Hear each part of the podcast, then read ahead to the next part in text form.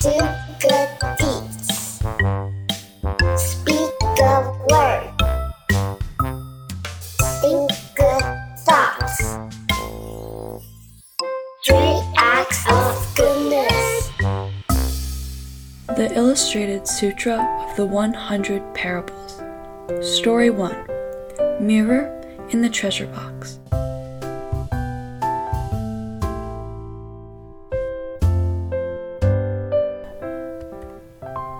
Once there was a poor man who owed a lot of money. So much, in fact, that he had no place to live and nothing to eat.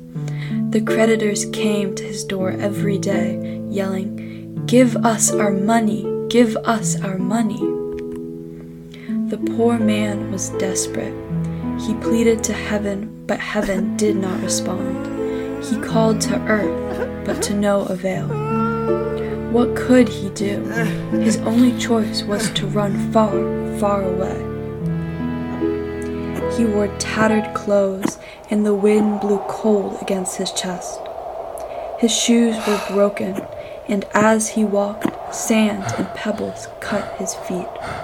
Oh, how it hurt! But worst of all, he was so very, very hungry. Still, he walked on and on and on. As he staggered on, the poor man accidentally tripped on something on the ground. A gold shimmering casket.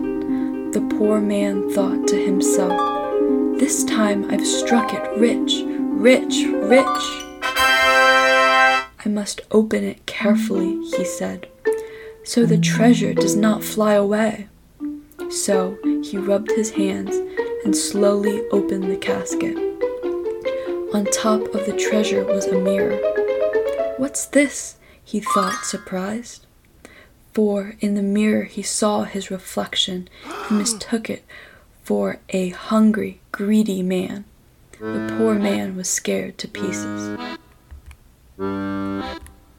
He quickly closed the box, and bowing and apologizing, he said, I thought there was no one inside the box.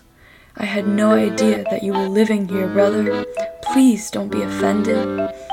The poor man ran as fast and far away as he could, all the while saying, Please don't be angry. Please don't be angry. What we can learn from this story is when people are troubled by worries and the cycle of rebirth, they accept the teaching of Buddhism and perform good deeds to free themselves from suffering. Yet, they are deluded into thinking their ego is reality, like the poor man confused by his own reflection. Thus, they abandon their learning and good deeds and stray from the paths of the three vehicles. Mistaking their ego for reality, they are like the foolish man who gave up the treasure box.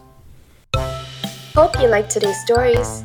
See you back here next Saturday night at 9 p.m. for our new episode of Three Acts of Goodness Stories. Good night, sweet dreams.